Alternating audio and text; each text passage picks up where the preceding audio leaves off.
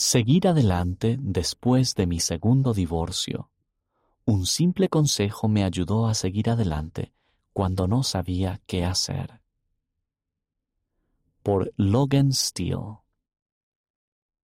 Me hallaba en completa oscuridad en la habitación de invitados en casa de mis padres, bajo un montón de capas de ropa de cama.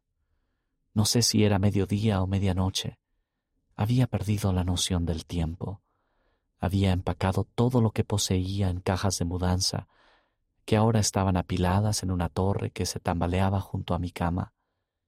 Me iba a divorciar por segunda vez en cuatro años, y era demasiado para mí. Atrapado en la desesperación. El final de mi segundo matrimonio fue un periodo horrible lleno de ansiedad, incertidumbre y alojamiento en varios hoteles. No sabía qué hacer. No me sentía capaz de hacer otra cosa que acostarme bajo las cobijas y tratar de no sentir nada más. Ya había afrontado momentos difíciles con anterioridad, pero aquel día era diferente. No quería ir a la iglesia, ni leer las escrituras, ni siquiera levantarme de la cama. Incluso orar me quitaba más de lo que sentía que me podía ofrecer. Me acosté en la cama y oré para tener el deseo de orar, y eso fue todo.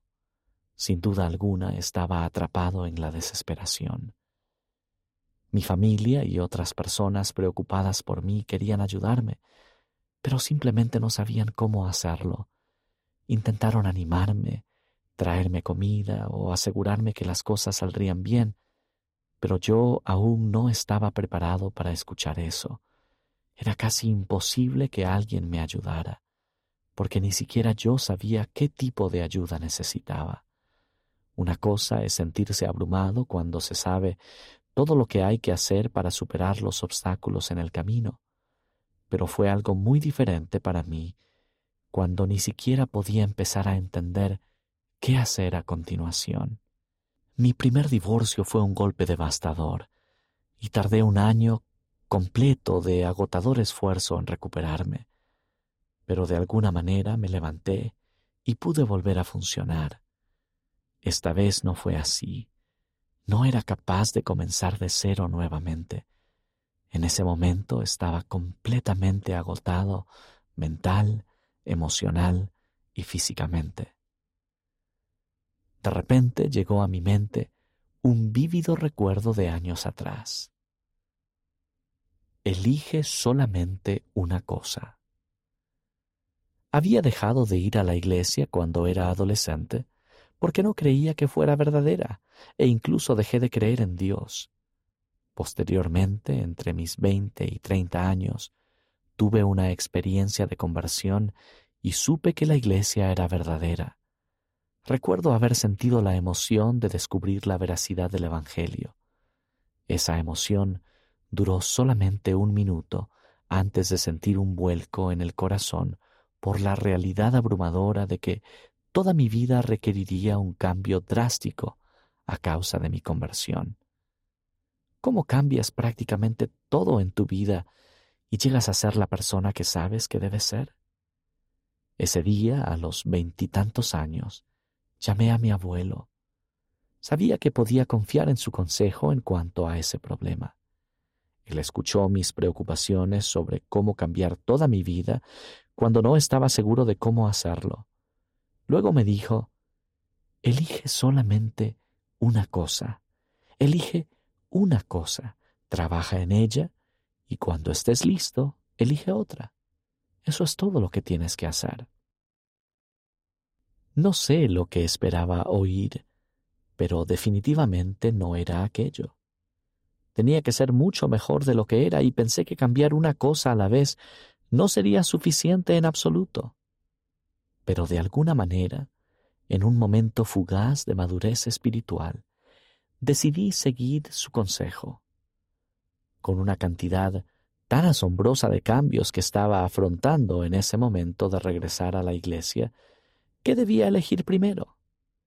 El peso de esa lista que todos conocemos, Ir a la iglesia, leer las escrituras, orar, pagar el diezmo, servir en un llamamiento, etc., era abrumador por sí solo. Había muchas cosas que sabía que tendría dificultades para cambiar y todavía no me sentía lo suficientemente fuerte como para afrontarlas. Así que decidí escoger algo que podía hacer, algo importante, pero pequeño. Eso me pondría en el camino en el que quería estar y yo sería capaz de edificar sobre ese éxito. Línea por línea. Años más tarde, cuando carecía de la fuerza para ofrecer una simple oración después de mi segundo divorcio, el Espíritu Santo me trajo ese recuerdo a la mente. Mientras continuaba inmóvil dentro de mi refugio, formado por la ropa de cama, y recordaba aquel consejo, supe que el Espíritu me estaba dando indicaciones que podía aplicar a mis circunstancias actuales. Tal vez podía hacer una cosa. No tenía que ser algo muy importante, solo tenía que ser algo. Lo primero que tenía que hacer era levantarme de la cama. Así que eso fue lo que hice. Después de unos minutos, retiré las sábanas y me levanté. Luego volví a meterme en la cama. Pero eso estaba bien, porque había hecho una cosa que había elegido. Mantuve esa meta durante unos días más antes de elegir lo siguiente, y seguí edificando a partir de aquello. Ahora entiendo que lo que me dijo mi abuelo era algo más que un buen consejo. Las escrituras enseñan, pues he aquí, así dice el Señor Dios, daré a los hijos de los hombres línea por línea, precepto por precepto, un poco aquí y un poco allí. Y benditos son aquellos que escuchan mis preceptos y prestan atención a mis consejos, porque aprenderán sabiduría pues a quien reciba le daré más. Lo intenté porque confiaba en mi abuelo y funciona porque es un principio del Evangelio. Aprender a ser mejores cambiando una cosa a la vez es la manera en que aprendemos y progresamos. Por lo general, este sería el momento de la historia en el que les diría cuán maravillosa es mi vida hoy en día. La verdad es que estoy mejor pero eso no es lo único que importa.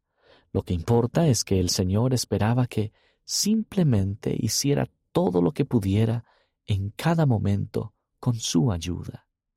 Él entendía que algunos días todo lo que podía hacer era literalmente reunir las fuerzas para levantarme de la cama.